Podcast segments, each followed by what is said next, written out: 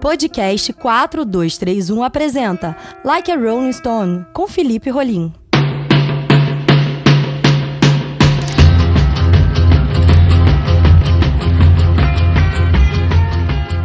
Fala galera, um brinde à sua audiência.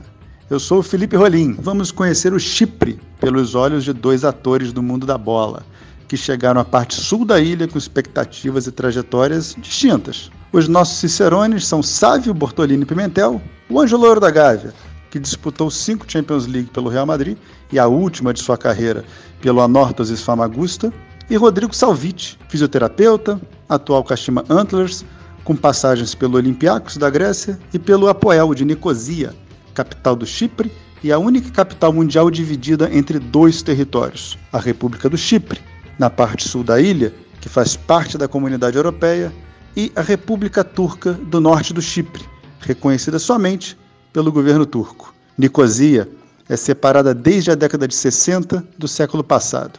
Ideia de um oficial britânico para tentar pôr fim aos conflitos na ilha o que não aconteceu. Abrindo o podcast e tentando entender o que foi que levou tanto o Sávio quanto o Rodrigo Salviti ao Chipre, vamos dar voz aqui aos nossos convidados guias. Primeiro Sávio, que teve no Chipre em 2008, 2009, e depois Rodrigo Salviti, que chegou no Chipre em 2011.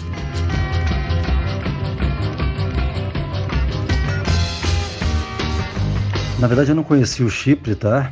É, a proposta realmente era muito boa para uma temporada, mas o que me fez aceitar mais ainda foi o fato de, na época, ali ter a possibilidade de, de classificar para a Liga dos Campeões. Então a gente tinha prévia, foram três eliminatórias, sendo a última uma dificuldade muito grande, né, que foi o confronto contra o, o Olympiacos da Grécia. Nós ganhamos em casa, em Larnaca, por 3 a 0 e perdemos em Atenas por 1 a 0 e classificamos. Quer dizer, ali foi uma, uma conquista realmente, uma festa, primeira vez na história do Chipre que um time vai para a Liga dos Campeões da Europa e ali o Anortos e Famagusta é, naquele momento estava fazendo história. Então, para mim, foi realmente fantástico. Foi uma experiência incrível e, e, e, e na verdade, foi, foi ainda mais, é, quer dizer, ainda melhor depois que mesmo não classificando na primeira fase, a gente meio que fez história, né? Então, nós pegamos um grupo que era o Anorthosis, o Panathinaikos da Grécia, Inter de Milão do Mourinho, né, que no ano seguinte foi campeão da Liga dos Campeões, e o Werder Bremen do Diego, do Naldo. Era um grupo bastante forte e nós fomos até a última rodada com chances de classificação. Perdemos o último jogo em Atenas para o Panathinaikos. Eu não joguei esse jogo, estava machucado. É, e no final entrou o Panathinaikos em primeiro, se eu não me engano, Inter de Milão em segundo, o Werder Bremen entrou é, na Liga Europa e nós saímos. E com a se nós tivéssemos, por exemplo, ganhado aquele jogo em, na Grécia, nós classificaríamos em primeiro. Quer dizer, então era um grupo bem embolado. É, e para mim foi muito bom. É, minha participação individual, principalmente, foi muito positiva. Eu joguei dos seis, eu joguei quatro jogos, perdi dois por contusão. É, e dos quatro jogos eu fiz um gol e dei quatro assistências. Quer dizer, se eu não me engano, aquela temporada, aquela Liga dos Campeões, eu fui o quinto é, maior assistente do campeonato, jogando pela Nortes. Então, para mim, foi realmente muito positivo. Então, o ano que eu morei lá, é, em Chipre, foi 2011. A cidade foi Nicosia, né?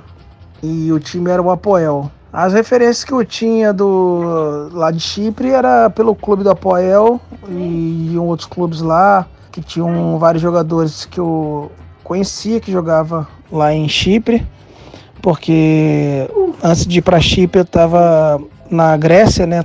Trabalhava no Olympiacos, no clube do Olympiacos. E aí, como a Grécia fica bem perto né, de Chipre, tem muita relação, eu conheci algumas coisas de, de Chipre. E aí, esses jogadores tinham uns amigos lá, tinham uns amigos no Apoel, e sempre falavam bem do time, né, que disputava Europa League. Eu sempre vi o apoiando, né, disputando a Europa League, então achava um grande time por estar disputando. E as, todo mundo que ia para lá falava que a cidade era muito bonita, um país muito, é, muito bonito. Então sempre quis conhecer assim. sempre achei muito interessante. E aí, quando eu saí do Olympiacos, é, houve uma, uma possibilidade, uma oportunidade de ir para Chipre e achei muito bom. Sávio não conhecia a ilha, não conhecia o Chipre, foi para lá com a expectativa de jogar a sua sexta e última Champions League, fazer sua despedida em solo europeu, mas caiu em um time que é o símbolo né, dessa separação da ilha. O Anorthosis, que tinha sua sede original em Famagusta, cidade controlada pela República Turca do Norte do Chipre, e que é, transferiu sua sede e mandava seus jogos em Larnaca, na República do Chipre, parte do sul da ilha. Já o Rodrigo Salviti foi para a capital do Chipre, foi para o Apoel, foi para Nicosia e deu de cara com a capital dividida, deu de cara com a cidade que eh, teve o nascimento da, da divisão do Chipre. Originalmente existia a linha divisória cortando a capital Nicosia e na década de 70 essa linha ela começou a se expandir de uma fronteira a outra da ilha para que não houvesse nenhuma passagem, para que não houvesse eh, nenhuma maneira eh, dos gregos cipriotas e dos turcos cipriotas eles passarem de um território para o outro sem que eh, tivessem que encarar uma barreira, sem que tivessem que encarar soldados de parte a parte. E a divisão atual da ilha ela pode ser explicada eh, por toda a história, já que pelo ponto estratégico de Chipre, no fundo do Mediterrâneo, praticamente todos os grandes reinos da, da era antiga e da era medieval tomaram Chipre, passaram por Chipre e antes da configuração atual, Chipre era uma colônia britânica. Então, na parte sul, você é, fala normalmente inglês, fala normalmente o grego, mas a gente vai tentar entender agora como que o Sávio e o Rodrigo Salviti eles se comunicavam no dia a dia deles.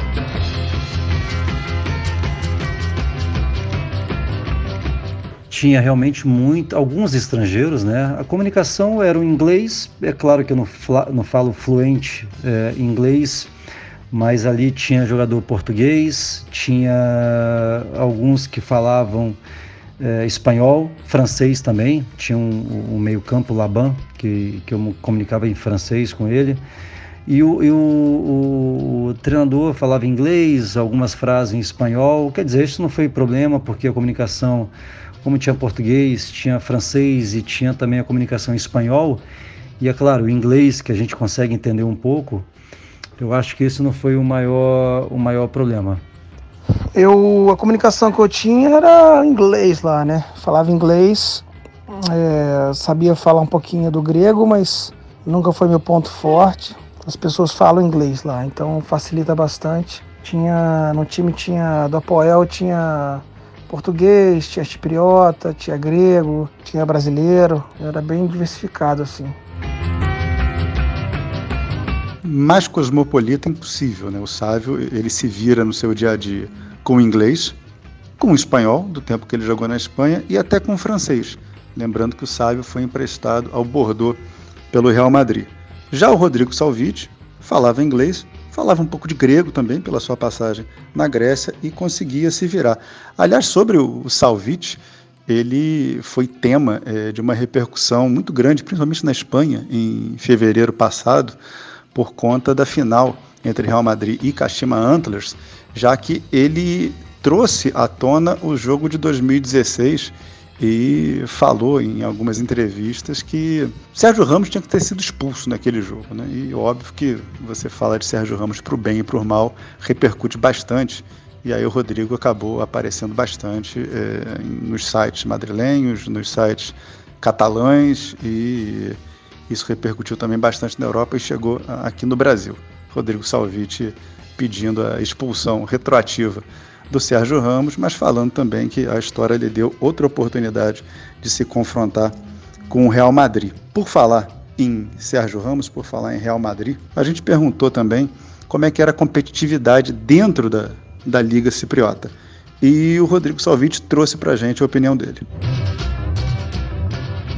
O campeonato é mais parecido assim como Portugal, Espanha. É, logicamente tem uns, uns, times assim que até disputam assim, que tenta chegar. o Omônia, tem o Anortos, tem o Apolon, que até tem times que chegam assim, mas eu, eu vejo o Apoel assim como tá, tá acima assim dos outros times. Você vê que o Salvite ele compara o, a Liga Cipriota a campeonatos em que o clube do, dos detentores de títulos ele é bem restrito, né?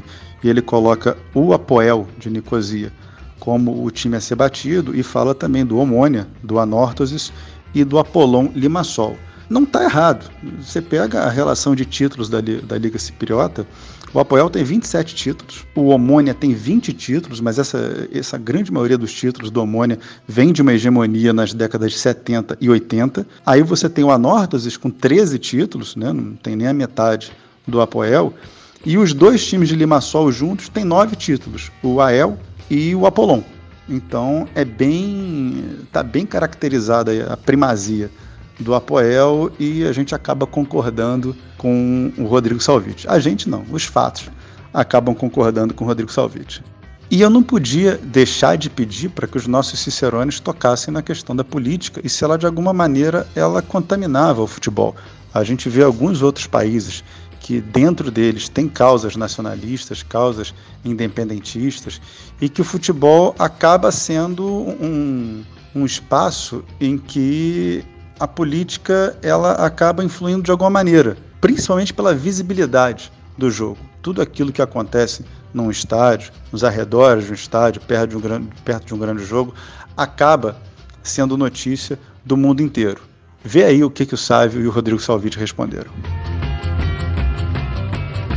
Na verdade, é, a, política não se misturava muito com o futebol apesar que da história do Anortosis, o Anortosis era de Famagusta, né, tanto que é o nome Anortosis e Famagusta, é, que décadas passadas teve que deixar Famagusta, hoje é uma cidade totalmente fantasma, que foi para Larnaca, né, que é a segunda cidade mais importante do Chipre, com aeroporto internacional, só perde para a capital, que é Nicosia mas eu, eu, particularmente não vi essa mistura política com, com o esporte. Mas sim, é um país, infelizmente, totalmente dividido. Né? A gente tem uma rivalidade já muito grande do, do chipriota, chipriota com, com, com o grego e depois do turco também. Né? Tem uma parte da Turquia que o Chipre foi invadido pelos turcos há muitos anos atrás, tanto que essa parte do, do, da Turquia só pode entrar com um passaporte mesmo o, o, chipriota tem que entrar com passaporte, quer dizer,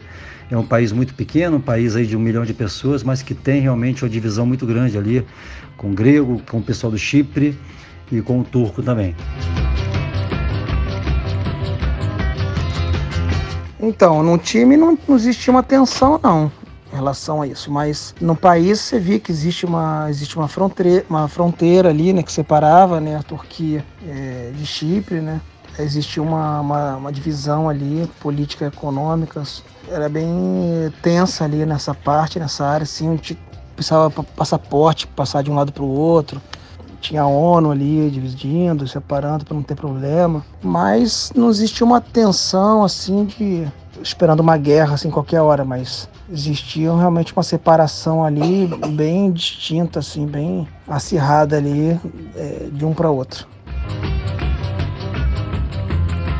A resposta dos nossos amigos do podcast, a própria história mostra que não há grandes incidentes ou nada que tenha sido reportado em jogos é, da Liga Cipriota. Sinal que o trabalho deles não era interrompido por questões políticas. Por falar em trabalho, a gente acaba perguntando também é, como que é receber no Chipre, né? Porque para você ir para o Chipre, seja um profissional de comissão técnica, como é o caso do fisioterapeuta Rodrigo Salviti, ou seja, é, para o Sávio, que chegou lá com status de estrela, né, num, num grande clube é, da ilha, como é que era a, o recebimento do salário? Havia premiação? Não havia? Recebia em dia?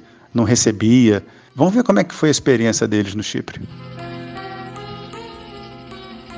Olha, eu, em relação ao pagamento, eu falo um pouco por mim, né? Eu fiz um contrato de um ano é, onde o contrato recebia mensal. Claro que a gente tem que amarrar direitinho o contrato, fazer com que é, não tenha nenhum tipo de problema no, no, no futuro. Então, para mim, não foi nenhum obstáculo. Pagamento mensal, pagar em dia é, no momento que eu estive. É, premiação também tiveram, foram muito corretos, né? Pagaram pela premiação, pela entrada na Liga dos Campeões, é, pelos jogos, enfim, eu acho que isso não foi nenhum problema. Mas para mim também era um, era um momento ali de um ano, né? Eu não tinha nenhuma expectativa, por exemplo, de renovar meu contrato, apesar de que eles, no meio da temporada, me propuseram renovar o contrato, mas ali era, era realmente um ano, mais uma Liga dos Campeões e meu último ano no futebol europeu. 2011 ainda a crise não tinha é, chegado né, em Chipre. Estava começando na, na Grécia a crise, né, com os problemas econômicos lá, mas ainda não tinham atingido Chipre, né, nessa época, nesse ano que eu fui para lá. Então o time, né, as coisas lá não, não tinha salário atrasado, era tudo certinho. Então realmente hoje em dia não sei como é que tá lá em relação a isso. Mas na época de 2011 não tinha salário atrasado nada não, tinha era tudo acertado e bem acertado, tudo normal, assim. Eles eram bem corretos. É, assim, as estrelas, como qualquer, acho que qualquer lugar do futebol, sempre tem os seus privilégios, né? Sempre tem aqueles jogadores que são mais privilegiados por é, serem mais caros e, e, realmente ser as estrelas dos times que fazem o time realmente render. Acredito que dependendo de cada time no mundo de uma maneira diferente, mas acaba tendo seus privilégios assim, né? As estrelas dos times em cada time onde eles são a diferença, né? O bicho sempre, como qualquer time, tem seus bichos, né? Em relação à vitória, tudo. E aí, de acordo com, com cada, cada clube, eles vão acertando premiação e, e bicho com, com, acho que é relação a cada jogador e comissão e contrato, acho que cada um faz de uma forma diferente, né? tem o seu contrato de forma diferente, mas eles sempre foram muito corretos, assim.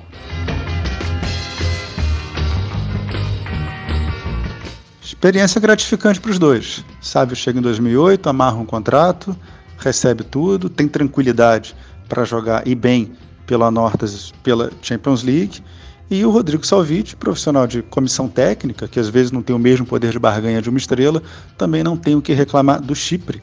E ele fala, inclusive, que ele pega uma época que não foi afetada pela crise grega. A crise grega teve seu ápice em 2010, quando o governo ativou o mecanismo de ajuda da Unidade Europeia e houve protesto na Grécia e também até na, na Alemanha, né, que teve um papel é, de destaque na negociação.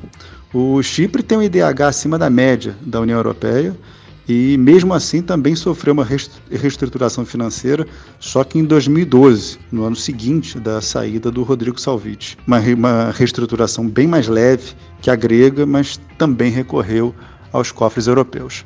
Atuando em times importantes do Chipre com os vencimentos em dia, tanto Rodrigo Salviti quanto Sávio não dispensavam seus períodos de folga. E aí a gente vai ver que essas folgas elas foram usufruídas, cada uma à sua maneira.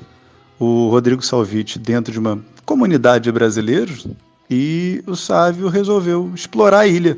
E aí eles contam um pouquinho pra gente como é que era esse período em que eles não estavam tão focados no clube. Os dias de folga a gente procurava muito ir para praia, que é um país muito calor. Então ficava na piscina, praticamente todas as casas é, tem piscina lá é, e a gente tinha muitos amigos, né? É, que a gente também frequentava a casa um do outro. Então ficava na piscina, ficava passeando lá. Tem uma, uma praia muito bonita, chama Águia Napa.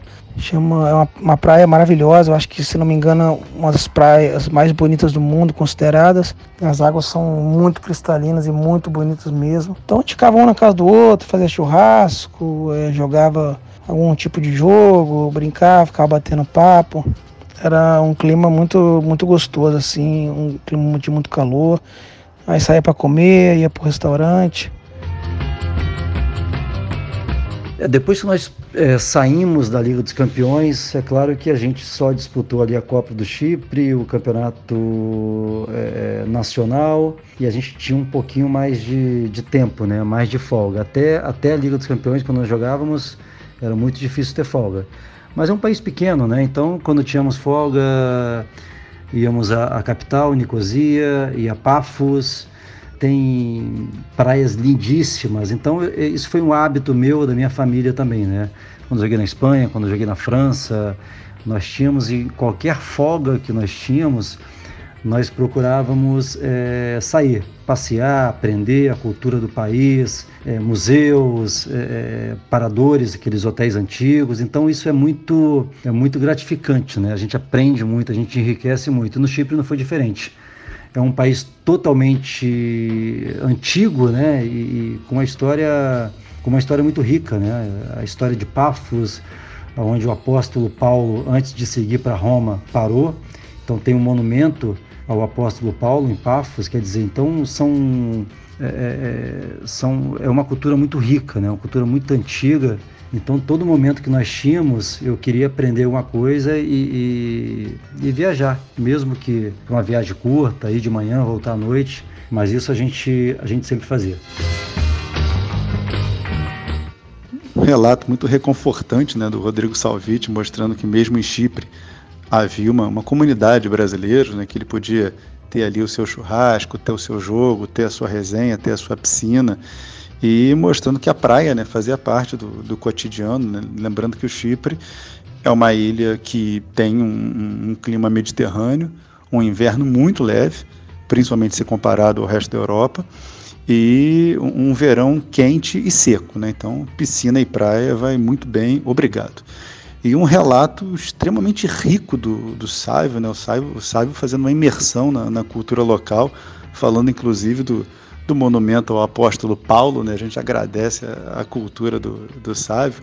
Paulo, Paulo de Tarso, né? Tarso, uma, uma cidade que fica na, na, costa sul ocidental do que hoje é a Turquia, bem próxima à, à ilha de Chipre, e há relatos de encontros com, com João Marcos e com Barnabé. É, Barnabé, esse sim, é, nasceu em Salamina, nasceu no Chipre. E o Sávio vai terminar sua participação nessa visita guiada ao Chipre dando mais um, um depoimento do, do, quanto foi importante na vida dele, o quanto ele gostou de, de morar naquela ilha, mesmo disputando um, um campeonato é, difícil, um, um, campeonato em que o Anorthosis não é o, o principal time e que para participar de uma liga europeia vindo do, do Chipre, os times, o, o campeão entra na primeira pré-eliminatória da Champions, ou seja, tem que passar por três eliminatórias e passar pelo playoff para jogar uma Champions. Segundo e terceiro colocados da Liga Cipriota vão para a primeira pré-eliminatória da Europa League, mesmo caminho, vai ter que passar por três eliminatórias da Europa League para depois passar pelo playoff da Europa League para chegar à fase de grupos. Então não é fácil, mas mesmo assim a experiência de, de, de morar no Chipre, com toda a cultura, com toda a riqueza, é, fez muito bem ao Sávio e o Sávio encerra a sua participação.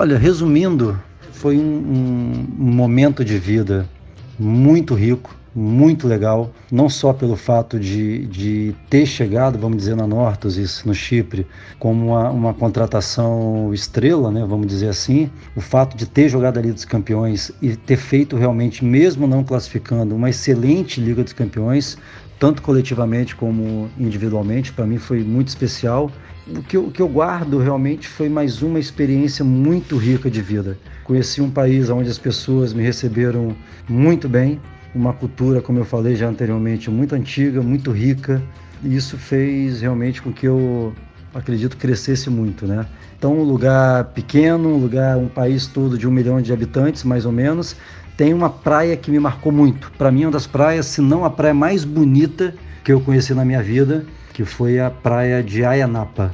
Ayanapa ficava 40 minutos de, de Larnaca, de casa, então ali foi realmente um, um, um paraíso que eu conheci, com a água cristalina, muito azul, com areia branquinha, então era o um contraste muito legal, água morna. Então essa praia de Ayanapa realmente marcou muito, não só a minha vida, da minha família também. Então esse é um pouco o resumo do Chipre, foi muito legal. Eu, eu agradeço a Deus muito mesmo por ter tido essa oportunidade. E por fim, depois do Like a Rolling Stone passar pelo futebol da ilha, mostrando a rotina da maior estrela do, do Anorthosis naquela que foi a maior participação de um time cipriota na Champions League e também mostrar a rotina do nosso fisioterapeuta internacional, que já passou por Inglaterra, Rússia, Grécia, Chipre e hoje está no Kashima Antlers, no, no Japão. Depois da gente falar das questões geopolíticas eh, e culturais, o Rodrigo Salviti vai terminar eh, o nosso papo deixando uma dica culinária para os ouvintes do podcast. Então escutem e salivem. E uma comida que eu indico lá, que é uma comida grega, é o queijo feta. É salada de queijo feta, é, nossa, é maravilhoso. Um queijo que é diferente e é um típico né, dessa região de, da Grécia, Chipre. Salada é muito bom, as frutas lá são muito boas, a comida é muito boa. Então, se puder visitar Chipre, vai culinária muito gostosa. Bom, espero você, ouvinte, que você não esteja com fome, porque eu estava quando eu gravei o podcast e agora eu vou ter que me virar aqui para tentar encontrar um queijo feta na cidade do Rio de Janeiro. Vou tentar encontrar também um, um azeite né, mediterrâneo, grego. Não sei se eu vou achar um azeite cipriota aqui no Brasil.